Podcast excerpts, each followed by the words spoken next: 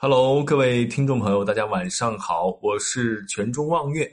今天给大家讲的是历史上儿子当上了皇帝后，给不得宠的老妈送上了三十个男宠，嗯，留下了千古的骂名。在古代，因为皇帝早死，早早守寡的皇太后不在少数，其中圈养男宠的也不少。宣太后作为就是芈月。他有义渠王魏丑夫，赵太后有吕不韦、嫪毐，就连慈禧太后身边也有四大金刚。可这些人都是因为自身的欲望，自己找的男宠。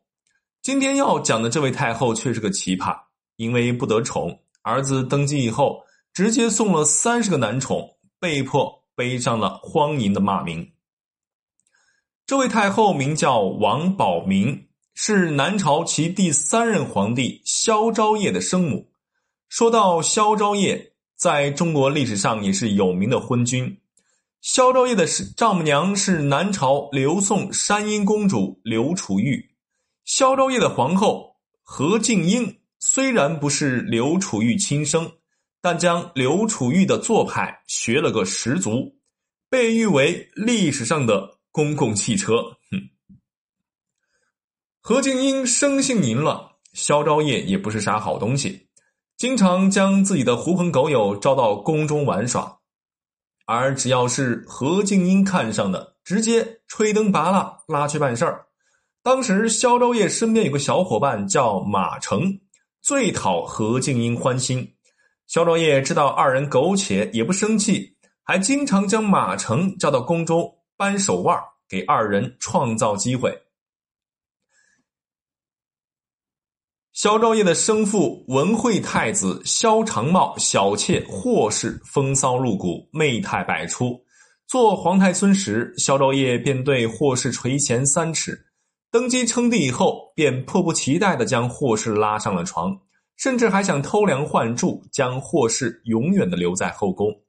除了荒淫，霍昭业还有一个特别特别的点，就是爱乱花钱。